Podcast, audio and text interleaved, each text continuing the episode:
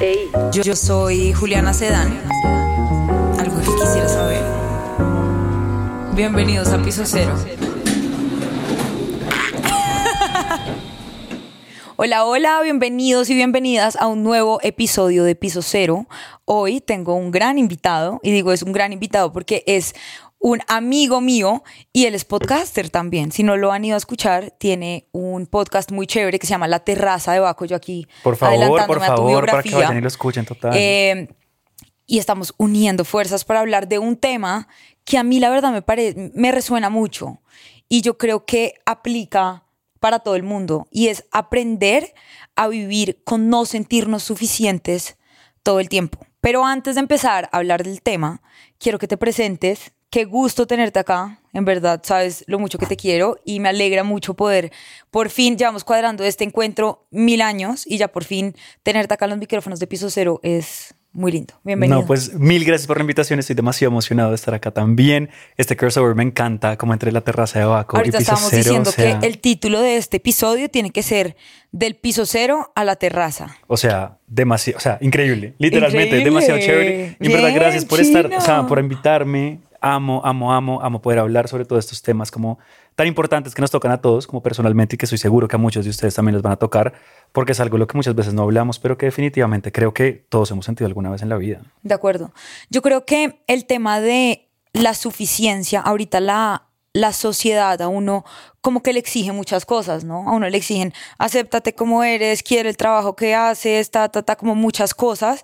Y uno está como todo el tiempo como tratando de solucionar los mierderetes de la cabeza y a uno nadie le dice como, oye, tómate un momento para pensar y para entender que no todos los días tú estás en tu 100%, como que no todos los días tú estás en tu 100% y no todos los días te vas a sentir suficiente. O sea, hay, días que yo, hay días que yo me levanto, perdón que te interrumpa. No, no, no, no, no, sí, ya sé que yo me hablas, levanto- así que me hablo. Dos podcasters juntos. Hay días que uno se levanta y uno, mierda, no quiere saber nada de nada porque esa es la vida y hay días en donde uno dice, yo soy una crack y me encanta lo que hago y soy muy buena en lo que hago y hay días que uno dice, mierda, creo que no, creo que no tanto. Yo creo que, hay- o sea, comenzaría hablando de dos cosas. Lo primero es lo que tú dices, Juli, y es que yo creo que los procesos en la vida no hay ningún proceso lineal. Yo creo que todo realmente como que es un sube y baja, tanto en las emociones como los procesos de pareja, Todo con en los procesos vida. de uno mismo, todo en la vida realmente. Uno está en el comienzo, después avanza dos pasos, pero retrocede tres y avanza uno. Yo creo que lo importante es ser conscientes de eso, o sea, entender que los procesos funcionan de esa forma.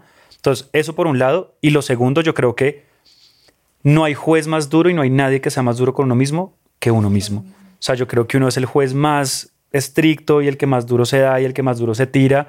Y sí, uno está pendiente en complacer a la gente y en qué dirán los demás, etcétera. Pero yo creo que uno, sobre todo, es el que más se cuestiona, el que más se pelea, el que más se critica. O sea, eso es muy difícil, Es muy difícil. porque, güey, pucha, hacer las paces con uno mismo es, es un Es tema demasiado, complicado. es un trabajo de todos los días, además. Te voy a contar una historia de hace tres días que estaba, me gané, fui- soy muy suertuda y me gané disque el, el and Greet de Young Miko. Entonces llego a la casa Spotify y habían unos influenciadores ahí hablando. Y un influenciador que se llama El Borreguito, ¿sabes cuál es? Oigan, él tiene 16 años. Y una persona que estaba ahí en el círculo se le acerca a otra persona y le dice, oye, qué linda tu camiseta. Y la respuesta de ella fue, ay, me costó 20 mil. Y se voltea al borreguito que tiene 16 años y dice, no entiendo por qué la gente, tiro el comentario así, no entiendo por qué la gente cuando le hacen un halago se, se minimiza. Y yo siento que eso pasa mucho. Cuando se trata de algo tuyo, yo hoy te digo, qué chaqueta tan linda y te vistes muy lindo y eres una persona muy cool, porque genuinamente lo pienso. Y tú, en vez de decir, oye, gracias, como reconozco eso y reconozco mi valor, en cambio es como, ay, tú más. En, la en, la- en los comentarios de las fotos en Instagram es como, Juli Divina, ay, tú también. Es como tú también, o sea, ¿sabes? Como que nadie está hablando de esa persona, estamos hablando de mi foto, ¿sí me entiendes? Yo creo que la gente se incomoda un poquito cuando le dicen cosas buenas, ¿sabes? Como que uno está más acostumbrado a la crítica y uno está acostumbrado como a que tal vez Uno está lo cuestionen y además uno tiene tantas inseguridades que cuando alguien le dice algo positivo sobre el aspecto de uno, sobre la ropa o sobre el trabajo que uno ha logrado hacer, uno se incomoda un poquito porque uno no puede creer que si uno ni siquiera se la cree, Uno pues porque el cree. otro me la va a creer, o sea, ¿sabes? O sea, el otro porque me tiene que decir algo bonito, sí, si yo ni siquiera me lo creo. Y creo Uno que porque no, no se cree merecedor de las cosas. yo creo que eso es difícil y es lo que estábamos hablando. O sea, como uno es el juez más duro y uno es el crítico más duro de uno mismo. yo quiero conectar eso con una idea de que en verdad todos los caminos, un poco como para poder aceptar esto que estamos hablando de, mm, de no sentirse suficientes todo el tiempo, es que el camino de cada persona es diferente.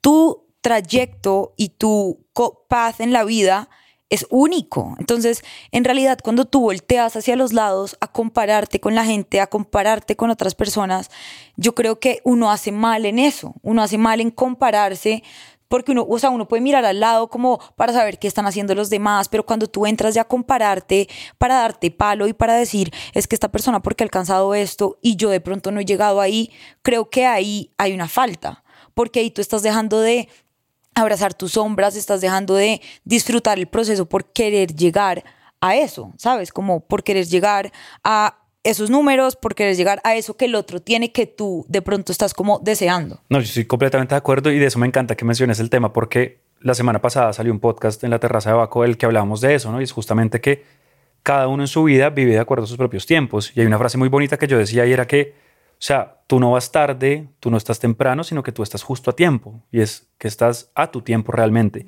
Y yo creo que las comparaciones funcionan cuando vienen a traer algo positivo. O sea, cuando yo me comparo con mi competencia, cuando yo me comparo con de pronto una persona que yo admire y que sea un ejemplo a seguir para mí, si eso me va a servir para construir un poquito de, de, de, de lo que yo quiero construir, súper chévere, pero si eso me va a comenzar a minimizar, me va a comenzar duro, a dar duro, qué pena, eso, eso va a ser muy frustrante. Y lo que tú dices es clave, o sea, yo creo que hay personas que, oigan, se gradúan a los 20 años, son unos cracks, tienen maestrías, son unos, o sea, unos berracos en el trabajo que hacen, y seguramente tendremos amigos que tienen 26, 27 años y no se han graduado a la universidad. Total. Tendremos personas que se casen a los 20, pero gente que se case a los 30, gente que tal vez nunca se case. Entonces yo creo que entender eso es súper importante, pero es quitarnos un poquito el chip como de el que dirán, el compararse de forma negativa con las demás personas y el entender eso, que cada quien vive su vida de acuerdo a su tiempo y que yo creo que eso está bien. O sea, yo creo que, pucha. Sí. Yo creo que el sufrimiento leí esto en una, lo, anoté en este papel porque me pareció muy, muy valioso y es el sufrimiento de nosotros es aceptar el cambio. Y el cambio viene de esos altibajos, ¿saben? Como cuando a ti las cosas no te salen bien, cuando tú estás haciendo todo para que tus redes crezcan y no crecen, tú te frustras. Y ese dolor y esa frustración te sacan muchos aprendizajes al final, como que de, la, de los momentos más dolorosos y más oscuros de la vida es de donde sale más luz. De los pisos cero. O de los pisos cero, literalmente de los pisos cero es de donde más luz sale. O pues hablemos de porque en la, en la, oscuridad es donde brillan las estrellas. Suena súper cliché y lo que pero quieras, totalmente pero de acuerdo. así funciona. Estamos hablando en un episodio con la anterior invitada y ella decía como las frases cliché son cliché porque es que son muy ciertas, porque es que todo el mundo las dice, porque es que aplica. Entonces, yo sí siento que esto de que el sufrimiento viene de la resistencia al, al cambio, la resistencia al ahora, al entender que si hoy yo me levanto mal, está bien y mañana me voy a levantar mejor, porque es que tú todos los días tienes una oportunidad de hacer las cosas mejor. O sea, tú tienes todos los días, te levantas, abres los ojos y tienes dos opciones. La primera es quedarte donde estás evolucionar. ¿Y evolucionar qué es? No es estar bien todos los días. Es, aunque me siento mal, busco herramientas para sentirme mejor. Yo tengo una frase súper chévere que dice Cata, mi socia, y es que, oigan, está bien sentirse derrotado, o sea, está bien dejarse derrotar aquí no hay nadie que pueda levantar la mano y de verdad si hay alguien que levante la mano y diga que yo nunca me he sentido mal, yo todos los días de mi vida me por siento favor, perfecto, por favor, díganos sí, cuál es el secreto o sea, porque es que sangre. literalmente Como, no sé. yo tampoco lo he descubierto Nadie. y está bien sentirse mal y sobre todo está bien vivir esas derrotas, o sea, yo creo que dentro de esa parte de, de entender que somos humanos es entender que tenemos momentos muy oscuros y muy difíciles y que parte de nuestra evolución como personas y de nuestro crecimiento está también justamente disfrutarnos esos momentos difíciles. El proceso, claro. El proceso y lo que tú decías también es como, bueno, no me voy a quedar en el foso, no me voy a ahogar en un vaso de agua, tal vez en un mar, en una tormenta que esté viviendo en este momento, pero sí es muy importante el ser capaces de levantarnos y salir más fuertes de eso. Entonces, a pesar de que yo a veces no me sienta suficiente, porque es que a mí también me ha pasado, o sea, yo hay muchos días en los que me despierto y digo... Yo quiero precisamente O sea- tocarte ese tema. Como en qué momento tú te has sentido así como en el piso cero, que tú digas, "Jue puta, me siento mal. O sea, me siento maluco, maluco, que no me quiero parar de mi cama. Uf, yo creo y que... sí, que sea como, perdón que te interrumpa, no, No, como un día, sino, porque días hay muchos, pero como una época, como una época de piso cero y cómo saliste. O sea, yo creo que uno tiene muchos pisos ceros en la vida. O sea, el que diga lo contrario también que levante la mano porque es imposible uno decir que solo ha tenido uno. Yo creo que como emprendedor, parte de ese proceso de, de- de- de- de emprender es entender esas frustraciones y, y aprender a que así uno quiera tirar la toalla 580 veces, pues lo que uno tiene que hacer es ser resiliente, que esa es una de mis palabras favoritas, si quieres ahorita la mencionamos, y es poder sacarle el provecho a las cosas negativas y poder salir adelante como más triunfante y como más Eso fuerte. está como Shakira, ¿no? Como Shakira, o sea, oigan, que le saquen un festival a Shakira, por favor, ¿o no? Le van, le van a sacar el 29 de septiembre para que sepan, es el día de Shakira. Shakira que nos ha enseñado de la resili- resili- resiliencia, Resi- de la resiliencia, que nos ha enseñado del empoderamiento. Creo que es un poco como todo esto y ella es abanderada de eso. No, pues si no escuchemos antología y ya está. O Sí. sea, es que eso literalmente, y es lo que te iba a decir, o sea, mi piso cero, yo creo que han sido momentos en los que yo con Baue he sentido que quiero tirar la toalla. Y que tal vez me comienzo a comparar con otros negocios similares y digo como, pero ¿por qué hacen esto? ¿Sabes? ¿Por qué han logrado hacer estos negocios? ¿Por qué han logrado vender tanto? ¿Por qué han logrado crecer tan rápido? ¿Por qué yo no puedo?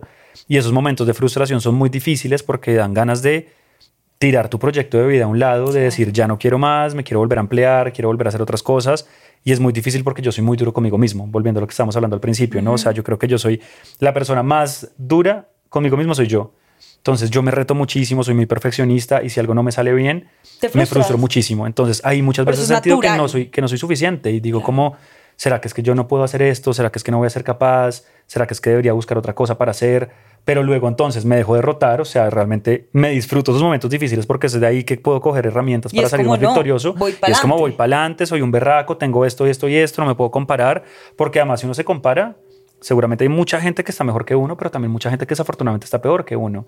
Y si uno realmente es introspectivo y se da cuenta de lo afortunado y lo privilegiado que es, uno se da cuenta que uno está en un momento en el que tiene muchísimas cosas Uno para dar y uno tiene que agradecer lo que tiene. Uno, yo me caso con esta palabra de gratitud siempre. Siempre la tengo hasta tatuada. Porque yo agradezco todo. O sea, lo primero que yo hago cuando abro mis ojos es agradecer. Literal, o sea, literalmente. El poco de velas que ves ahí es porque yo, lo primero que hago literal es, me abro los ojos, prendo una vela, saco un cuaderno y empiezo a escribir. Y lo primero que escribo todos los días es gracias. Gracias por todo. O sea, uno, uno no solamente tiene que agradecer por las cosas que tiene, que creo que eso es un error que todos tenemos y es que agradecemos por los zapatos que tengo, agradezco por el trabajo que tengo, agradezco por la familia que tengo. Pero ¿y qué pasa con las cosas que no tenemos? Es que las cosas que no tenemos, uno también tiene que agradecer por eso. Yo agradezco por las cosas que no me salieron bien.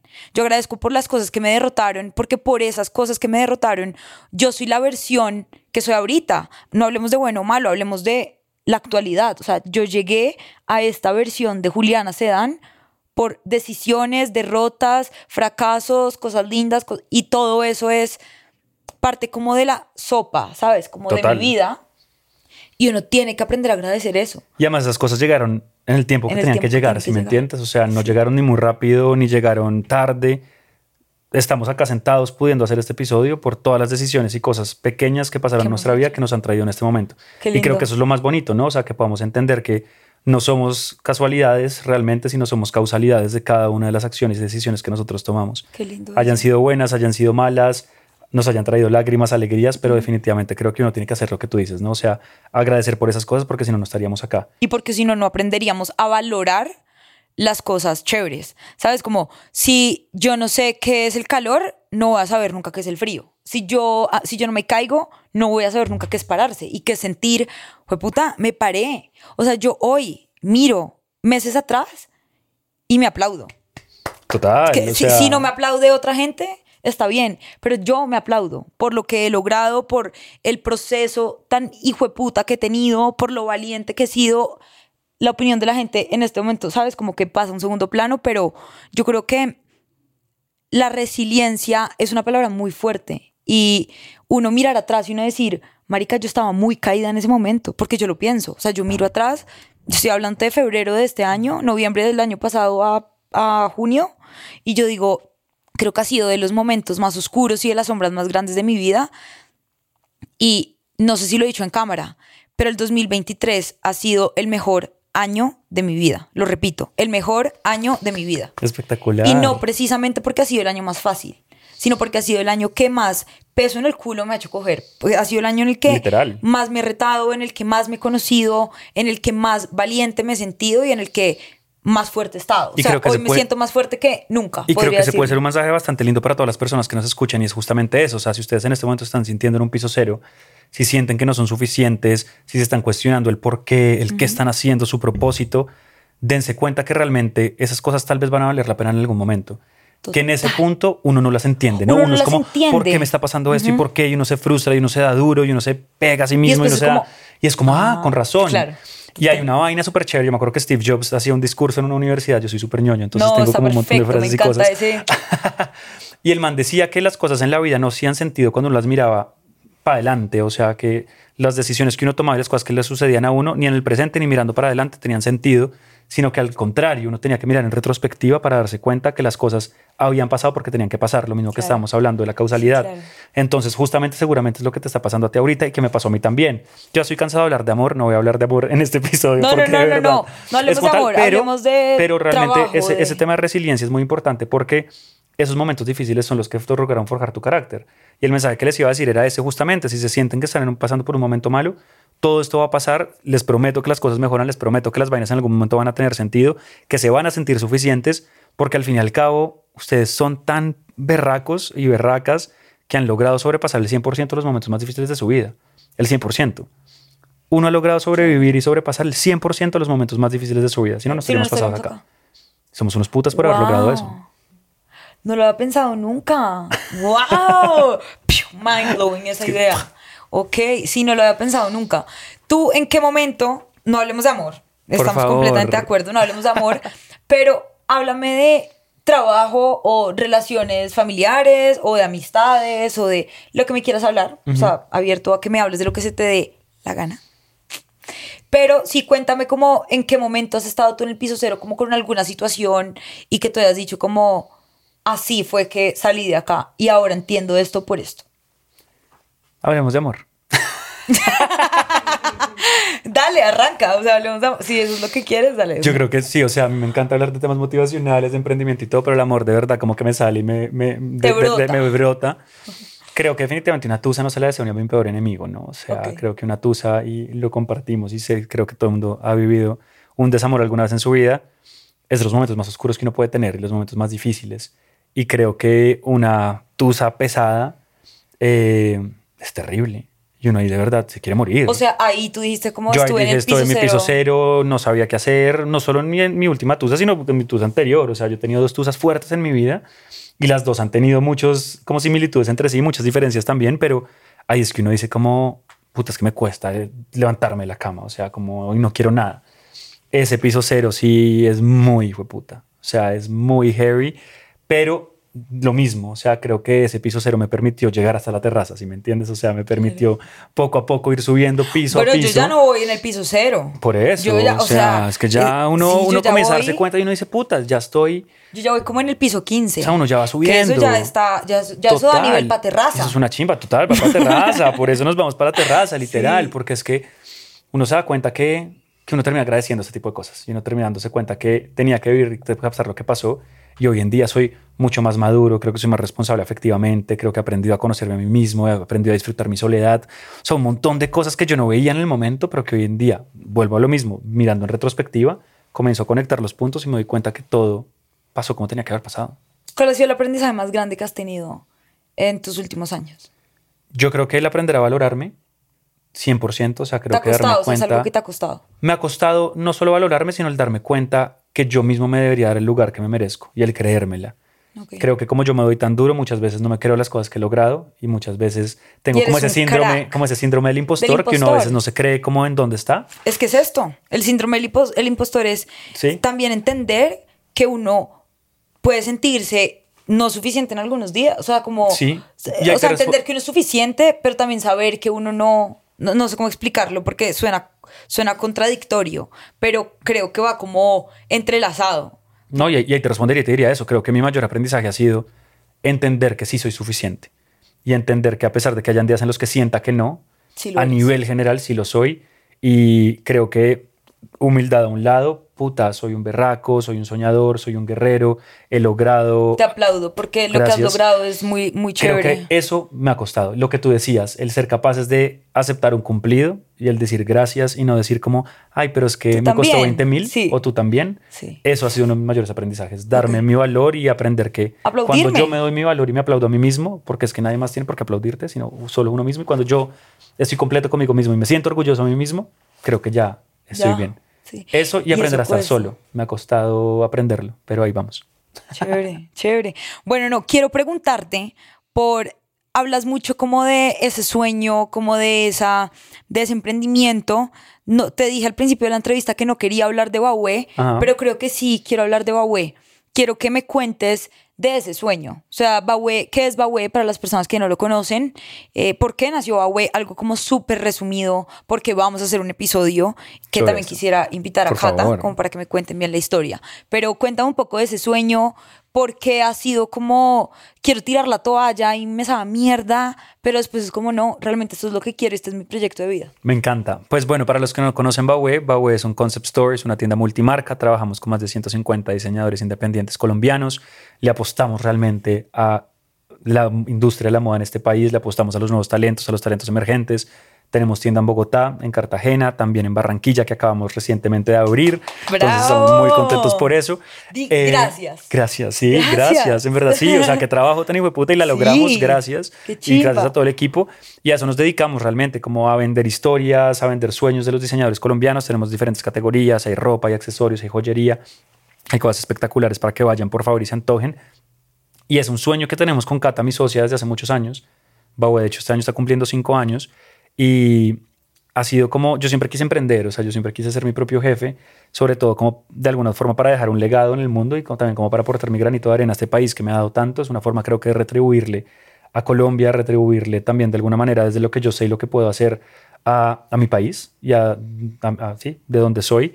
Y lo quería hacer desde un lugar de algo que fuera bueno y algo que me encantara hacer y que me apasionara y que definitivamente pues es el tema creativo, ¿no? Entonces como moda, arte, cultura que son nuestros tres pilares. Entonces, por eso es el sueño. La idea es conquistar el mundo, llegar a muchos lugares, llevar la moda local a muchos rincones de este planeta para que la gente realmente valore que Colombia está de moda, que Colombia va a seguir de moda. Colombia está de moda. Muy de moda. Y porque hemos querido tirar la toalla, porque puta emprender es muy perro. porque emprender es muy, duro. Sobre todo creo que en este país es heavy, eh, no es fácil, no hay tantos apoyos, eh, eh, uno no se las enseñan todas, entonces uno comete muchos errores, muchas cagadas. Afortunadamente nos ha ido bien, pero pucha, los que son emprendedores que nos estén viendo seguramente me van, a, van a entender y se van a poner mis zapatos y es como, es muy difícil. Uno pensaba que, ay, qué delicia va a emprender porque esa gente tal vez no trabaja tanto, la pero... Gente cree que, claro, ahí la gente dice como no, el emprendedor. El emprendedor es el que va a mesa de yeguas a, a, a ver, uno maneja su tiempo, pero uno trabaja el triple. O sea, el triple. Eso de que, no, como maneja su tiempo, entonces hay un día que no trabaja, sí puede que haya un día que no trabaje, pero hay muchos días en trabajo domingos, trabajo sábados, hay días que me tengo que trasnochar y los bollos de un emprendimiento pues son Otro, otro cuento. No, Mari, que me he dado cuenta de lo que estamos hablando ahorita también y es que cada quien va a su propio ritmo. O sea, yo ya dejé de compararme, a veces obviamente es inevitable hacerlo. Lo que hago que estamos hablando al principio es como hacer benchmark para ver, bueno, qué está haciendo mi competencia, qué están haciendo las marcas, qué están haciendo nuestros países, que tal vez podamos implementar nosotros. Pero yo ya dejé de decir, ay, pero ¿por qué nosotros sí? ¿Por qué tal? ¿Por qué no? Etcétera, ¿por qué no nos salió? Ya es como vamos a nuestro propio ritmo, estamos haciendo las cosas bien somos suficientes, nos valoramos, vamos por buen camino. Entonces y compárate contigo. O sea, yo creo que Exacto. compárate con lo que eras. Y aquí no quiero decir que uno tiene que ser conformista. Conformista. Uno no tiene que ser conformista, pero uno sí puede mirar atrás y, y compararse con su versión de atrás. ¿Sí me entienden? O sea, ¿a qué me refiero? Si yo corrí 10 kilómetros hace un año y este año corrí 10.5, pues evidentemente mejoraste, claro. No, o sea, ojalá hubieras mejorado más, pero igual mejoraste. ¿Sí me entiende? Como no ser conformista de, ah, pues entonces 10.001, porque pues... Sí, o voy a correr los mismos 10, pues no, o sea, no nos quedemos en la zona de confort. O sea, yo creo que eso es importante también, porque uno siempre tiene que estar en constante movimiento, sobre todo porque uno si no se aburre, ¿no? Y uno también termina diciendo como, pucha, no lo logré y se frustra y dice como, no soy suficiente, volviendo al tema, pero yo creo que uno tiene que estar en constante movimiento, ¿no? Intentar como reinventarse y haciendo cosas. Estoy completamente Moviéndose, de acuerdo. uno tiene que- Moviéndose, pase- o sea, para dar pasos adelante, porque si no, ahí sí, pues no vas a... pues, No, pues, o sea, no, ahí sí no vas a ser suficiente. De acuerdo, o sea, ¿entiendes? yo creo que uno O sea, tampoco, puede decir brother, cómo me voy a sentir suficiente y voy a estar completamente realizado conmigo mismo sentado en la cama, En la cruzado cama. de brazos. Sí. No, o sea, yo creo que Porque no, pues, acá hay una cosa que es muy importante y es que los sueños son solo sueños si uno no toma acción de las cosas. O sea, si tú dices, sí, mi sueño es ser Shakira, pero pues si tú no tienes clases de canto, si tú no tienes, eh, ¿me entiendes? Total. La actitud, si tú no cantas nunca porque te da pereza o te da pena, pues es como complejo, ¿me entiendes? Obvio, o sea, uno tiene que luchar por los sueños y uno, Uno tiene que tiene realmente trabajarle a lograrlos y uno tiene que definirse ciertas metas y objetivos. Ahí se me sale lo ñoño, pero pues uno sí tiene que ser estructurado, o al menos eso me ha funcionado a mí, saber exactamente a dónde quieres llegar y pues intentar llegarlo y trabajar para poder como continuar con ese plan. O sea, porque es que si no va a ser muy frustrante no, no hacer nada y quedarte ahí como, como quieto. Sí, es verdad. Lo que tú, ¿cómo, cómo era? Yo leí una vaina que decía como, lo que tú puedes conseguir está ligado a lo que tú deseas. Y esto viene también ligado al éxito. Y es como, lo que yo puedo conseguir es lo que yo deseo, porque es que si yo lo deseo voy a trabajar por eso. Y ahí es cuando viene la gente exitosa. Cuando la gente trabaja por sus sueños y en cambio no se queda en la zona de confort y en, el, en la victimización de es que porque yo no y porque yo no, pues porque el otro se está levantando temprano a trabajar y el otro se está levantando temprano a tal, ¿sí me entiendes? Y yo también complementaría algo y es que muchas veces nosotros nos comparamos con personas que están, digamos, supuestamente en nuestro mismo momento, pero no nos damos cuenta del trabajo tan hijo de madre que esa persona ha tenido detrás. Entonces, pongamos un ejemplo, no sé, la vieja de True. A mí True me impresiona como marca y me parece una vaina, una locura. O sea, los desfiles que ha hecho en Colombia Moda, la forma en la que está vendiendo, ya abrió tienda ahorita en Barranquilla también, tiene tienda en Bogotá, tienda, o sea, True es una Loco. locura. O sea, la gente que no conozca a True, yo creo que no sé dónde está viviendo, se había dejado en una, en una cueva. Y yo hace poquito estaba hablando con Cata, mi socia, y le decía como, pues esta vieja, ¿por qué es tan famosa de la noche a la mañana? O sea, ¿por qué? Qué rabia que esa vieja tenga un desfile en Colombia Moda y nosotros no, ¿sabes? Con esa comparación tóxica. Y nos pusimos a averiguar, pues es que Daniela, la fundadora de True, lleva 12, 15 años con la marca, le ha metido le berracamente y hasta ahorita, hace un par de años, le comenzó a reventar y es el trabajo tan hijo de madre que viene detrás. Claro. Entonces es muy fácil compararse con alguien y uno decir como, esa vieja porque tiene un millón de seguidores y esa vieja porque ya tiene el podcast y esa vieja porque trabaja con X marcas. Te lo juro que eso no salió de la noche a la mañana, sino fue trabajo muy berraco que cuando tú estabas acostado durmiendo y cuando a ti te daba pereza tener las clases de canto, etcétera, esa vieja fue a 10 audiciones, esa vieja hizo 10 propuestas de marcas, esa vieja practicó, corrió, se preparó para la maratón, o sea, las vainas no se logran de la noche a la mañana y la gente no se da cuenta de eso. La gente no se da cuenta de todo el trabajo que hay detrás de un sueño que uno ve como un sueño, porque uno solo ve la foto del momento, Claro. pero no se da cuenta ahora de le salió un post en Instagram y dice, ah, true, ah, esta marca, qué chévere. Ah, listo, sí, lo compro. Y después lo empiezo a ver en todos lados y uno dice, ah, no, esa marca es nueva. Claro, Porque tú viste el post hasta ahorita, entonces lo acabo de ver y para mí es nuevo.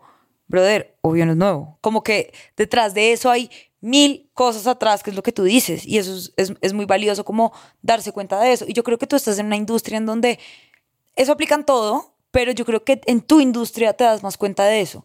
Y me parece muy chévere como que lo puedas reconocer ahorita para implementarlo y tener una relación más sana con tu proceso de marca, de expansión de tu proyecto, de, re- de relaciones, de todo. Creo que... Y es que además pasa también en el sentido contrario. O sea, la gente a veces también nos dice y nos cuestiona como, pero es que ¿por qué?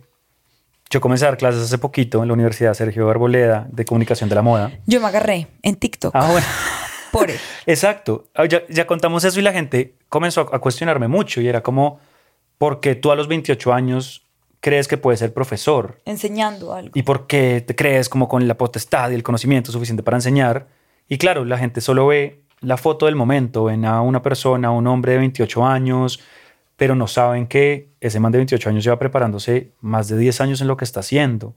Entonces la gente critica y también nos ha pasado al revés, pero es que porque Baue es tan grande ya, ay no, esa gente tuvo suerte, entonces ya Baue, uy, es que es nuevo y ya tienen tres tiendas. No, Baue tiene cinco años, más todos los años detrás que llevamos planificándolo. Cuando tú te agarraste en TikTok, que gracias por defenderme, ¿sabes? Una persona me decía como, ¿por qué usted es profesor? Y yo le respondí y le dije, Pero no fue tan lindo. Sí, si no hubiera fue dicho, como- "Pues usted porque es profesor, pues yo no digo nada. Yo espero que este se defienda. Pero esa vieja era como, ¿usted qué cree? ¿Que usted por qué va a dar Qué fiasco, conocimiento? no sé ¿Qué qué. fiasco? Obviamente vas a hacer un fracaso. No sé. Yo me acuerdo que yo estaba redactando, yo estaba en la cama de mi mamá, hablando con mi mamá y con mi hermano mayor. Y mi mamá y yo, esta cara de chimba que le pasa. Claro, yo sé lo que es hate en redes y yo sé lo que es que te cuestionen todo. Mira, a mí me hervía la sangre. Y me lo tomé muy personal, porque para que yo me ponga a responder un mensaje. Sí, o sea. Uno no se pone en esas. Yo me puse en esas. Yo, así sentada y mi mamá, mi amor, ¿qué haces? Yo, mami. Pero yo empeñada. Respondiendo aquí un mensaje y borraba y volví a escribir. ¿Qué mensaje? Yo, no, mami, que le dijeron esto a un amigo mío. Gorda, pero no te metas en eso. Y yo, no, Sí, sí, me me, voy a voy a meter. meter en eso. Sí, me voy a meter en eso porque es que la gente es muy desconsiderada y porque la gente no, o sea, la gente es muy fácil coger un celular y decir, eres horrible y, y no sabes hacer nada bien porque tiene un celular ahí, una pantalla en la que refugiarse, pero si te tienen de frente no tienen las guadas para decírtelo. Pero era yo emputada, ¿me entiendes? Diciéndole a mi mamá, pero es que... Y le escribí el mensaje y lo defendí porque sí creo que la gente a veces, como baja el tono, porque ya les estoy hablando a ustedes. Em, sí, la gente creo que a veces no, no puede valorar el trabajo de uno porque no conoce los sacrificios que hay detrás de cada cosa. Y yo creo que tú me defendiste porque tú conoces el proceso, Ajá. ¿sabes? O sea, tú sabes que Exacto. eso no se logró de la noche a la mañana, que no fue que yo me es una persona ese- estudiada, es como, ¿y usted, usted qué conocimiento tiene? Y es como, Total. ¿usted sabe qué conocimiento tengo? Y es que exacto, o sea, uno muchas veces señala sin darse cuenta. Y yo creo que ahí, Juli, y te agradezco que me hayas defendido en ese momento, porque sí fue súper duro que me comenzara a cuestionar. Porque inclusive yo también me comencé a cuestionar y yo me Claro. comencé a preguntar, ¿Será ¿será, que que, sí soy suficiente para este cargo? O sea, ¿será que realmente esta persona tiene razón? ¿Y cómo te ha ido? Y yo le respondí a ella como, ya, ya te respondí y le decía como, es que tus palabras pueden tener un efecto muy negativo en una persona, o sea, y realmente lo tuvieron porque te estoy respondiendo, o sea, yo me tomé la molestia de responderle a esa persona porque sus palabras de alguna otra forma sí me llegaron. Y yo comencé a cuestionarme, pucha, ¿será que la universidad está cometiendo un error dándome mi primera experiencia de profesor a mis 28 años? ¿Por qué están apostando en mí? ¿Por qué? ¿Por qué? Me comencé a cuestionar y yo ahí dije, no soy suficiente. Pero luego entonces me comencé a dar cuenta que, que sí lo era, porque es que me he preparado toda mi vida para esto, porque tengo un pregrado, porque tengo una maestría, porque tengo diplomados, porque tengo y experiencia. experiencia en eso. Porque tengo la experiencia.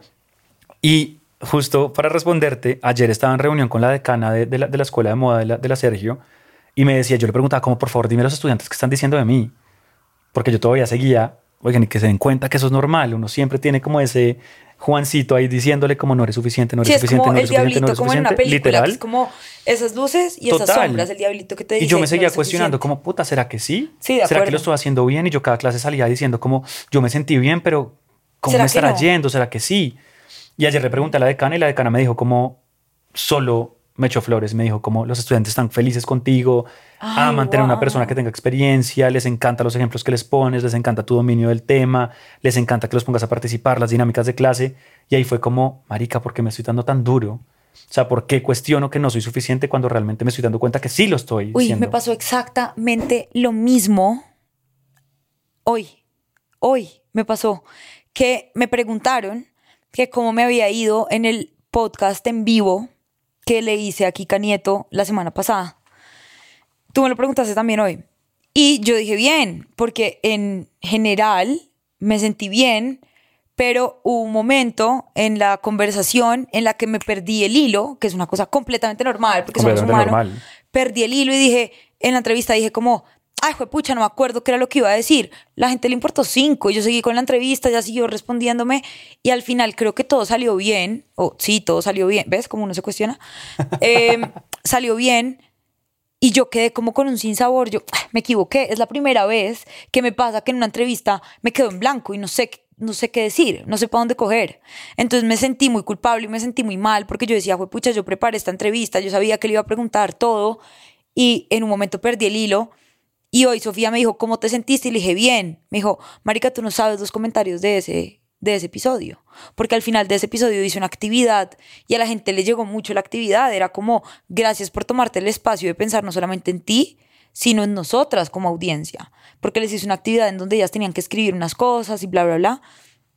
Y uno no se da cuenta a veces como el impacto que uno tiene por estar pensando en la perfección y no se da cuenta que la imperfección es lo más perfecto que tenemos, como esos errores son lo que nos hace humanos al final.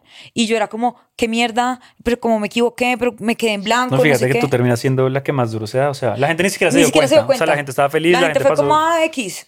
Sí, X. total. Y uno dándose ahí látigo diciendo, pero ¿por qué? Pero soy malo, pero ¿será que sí soy suficiente? ¿Será que sí lo hice bien? Total. Y pues la gente ni siquiera se da cuenta. Y algo que tú dijiste que me encanta es eso. O sea, dentro de nuestras imperfecciones está la perfección y qué mamera que el mundo fuera perfecto y que fuéramos perfectos. O No, sea, pues que qué vale. pereza un mundo en el que todos fuéramos uno iguales y dos perfectos. O sea, pues si uno es perfecto, entonces uno a qué, a qué le apunta. ¿A qué, vi- a qué vino? ¿A qué vino? O sea, si uno Sí. no vino a aprender, si uno no vino a crecer, o sea, yo para qué me levantaría mañana si sé que soy perfecto y que no tengo absolutamente nada que mejorar ni nada que aprender. Si no me quedo en mi casa O viendo. sea, pues paso me quedo en mi casa viendo Netflix todo el día porque pues si no, pues qué mamera. Sí. A mí me encanta despertarme todos los días y saber Oye, que voy a aprender algo nuevo todos los días, que voy a enseñarle algo nuevo a la gente, que me van a empapar de diferentes temas, que voy a tener espacios como estos, que me van a nutrir, que me van a hacer pensar, Y que me van a hacer sentir suficiente. y que me van a hacer sentir suficiente, literal. O sea, es que es- eso es lo más importante y creo que eso es algo que no hemos mencionado y es busquemos esos espacios, propiciemos esos momentos, esos escenarios, esas personas, esas, esas, esas cosas que nos hagan sentir suficientes. Yo creo que hay gente que nos valida,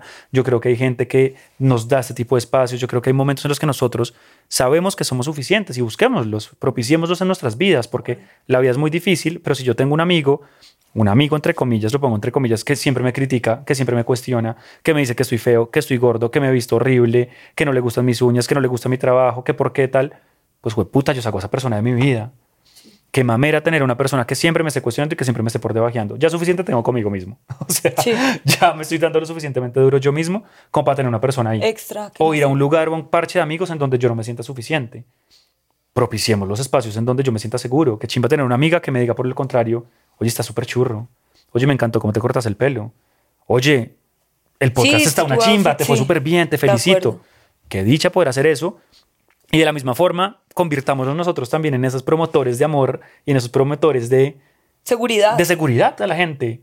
Qué delicia uno poder decirle a su mamá, oye, mami, está súper linda hoy. Se los juro por Dios que ustedes le dicen eso a su mamá. Les cambia el día. Les cambia el día. Les cambia el día y hermosas. Y eso me parece espectacular. O sea, Mi mamá pongámonos, ese, pongámonos ese propósito y pongamos el propósito a la gente también. Va. Seamos realmente como promotores de, de, buena energía de buena y de energía, buena de amor seguridad. para que la gente se sienta suficiente. De acuerdo. Wow. No te voy a dejar ir sin antes hacerte una pregunta que deja el anterior invitado. Entonces, en este mío. podcast hay una dinámica y es que el anterior invitado, tú no sabes quién es, deja una pregunta y tú la respondes y le dejas una pregunta al siguiente. No te voy a decir quién es tu siguiente. Dios mío. Te preguntaron que si sientes que es feo escoger la nacionalidad de un niño que adoptas. O sea, tú vas a adoptar un niño. ¿Te parece feo escoger la nacionalidad del niño? Uy, marica. Está difícil. Yo creo que no, yo creo que no es feo. ¿No es feo? Yo creo que no es feo porque, pucha, no sé, o sea, creo que uno tiene, lo va a ver desde diferentes perspectivas. La primera es que uno sí de pronto es de donde nace. O sea, y uno, digamos, es colombiano porque nació en Colombia. Pero yo siento que si a ti te sacan de Colombia cuando tú tienes dos, tres meses y te crían en otro país, pues tú realmente, pues qué tan colombiano eres, ¿sí me entiendes? O qué tan gringo eres, qué tan español, qué tan lo que sea.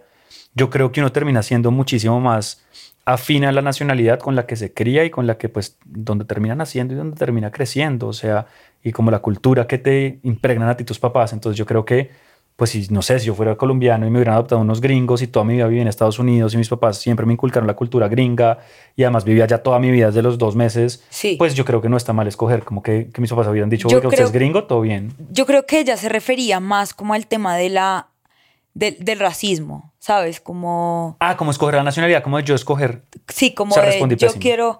No, o sea, no, respondiste, respondiste por otro lado. Respondiste por otro lado. Yo creo que ella se, se refiere a. Si tú dices, yo quiero tener una persona, no sé, asiática, quiero un niño asiático. No, eso sí me parece, eso sí me un parece, una, niño gono- eso sí me parece una gonorrea. Escoger. No, eso sí me parece paila. o sea, ¿te parece mal una persona que dice, yo quiero yo adoptar quiero una persona un afro, niño negro. afro? Me parece terrible. A mí sí me parece fatal. Ok. ¿Por qué? Porque yo creo que uno, todas las personas tienen necesidades independientemente de su origen, de su raza, del país de donde son. O sea, no porque un negro tenga una necesidad, entonces una persona asiática no la tenga también un colombiano. O sea, creo que es indiferente. Y creo que sí es ponerse como, a, como al juego de, de mi familia feliz y mi Polly Pocket y la Barbie que yo tengo. O sea, como que es que yo quiero tener y perdón esta comparación, o sea, la Barbie princesa, la Barbie negra, la Barbie asiática, entonces yo las cojo, no, no, o sea, yo creo que ahí sí es como, si tú quieres adoptar, realmente es porque quieres adoptar desde una posición de amor para ayudar y para también completar de pronto como un rol que tú vienes a jugar en este mundo como una figura paternal o maternal. Pero escogerlo hacia dedo me parece muy hijo. Yo también diría como, mándenme, yo lo tomaría como Dios, lo que Dios quiera, Exacto. porque ese niño o esa niña van a llegar a mi familia a recibir amor y van a llegar porque tienen que llegar. O sea, como que esa es la familia que De Dios le acuerdo. puso.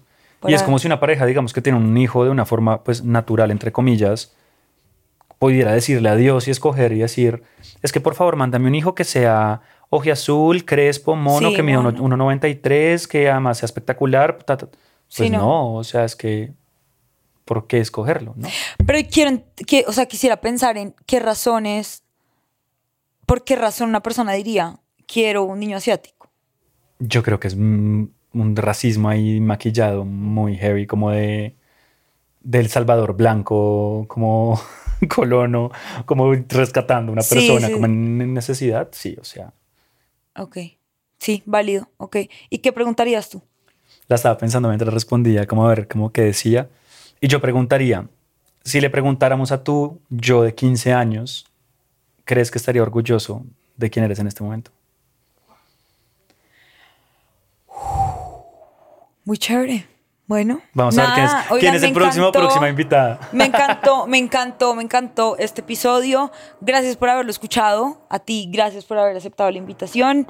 Eh, siempre bienvenido. Nos debemos un episodio para hablar bien de Huawei, para hablar bien de tu vida, de qué haces, bueno, ya sabemos qué haces, pero cuáles son tus planes, qué va a pasar con Huawei, bueno, todo. Y por favor, que este crossover siga pasando más. O Por sea, favor. O del sea, piso cero a la terraza. fue del piso o cero a la terraza y después de la, pesa- de la terraza a piso cero. Literalmente. Pero no, no veamos piso cero como algo negativo, por favor. Cero, cero, cero, cero, Piso cero cero. es el lugar de expansión, acuérdate. Gracias a ti por invitarme. Ay, Feliz me de estar acá. tenido. Nos vemos en un próximo episodio. Cuéntanos tus redes antes de que te vayas para que la gente vaya. Me encuentran en redes, en TikTok, en Instagram como arroba juanbaco raya al piso al final, o sea, juanbaco con rayita al final, y Eva como arroba oficial. Bueno, y nada, nos vemos en un próximo episodio. Gracias, chao, chao.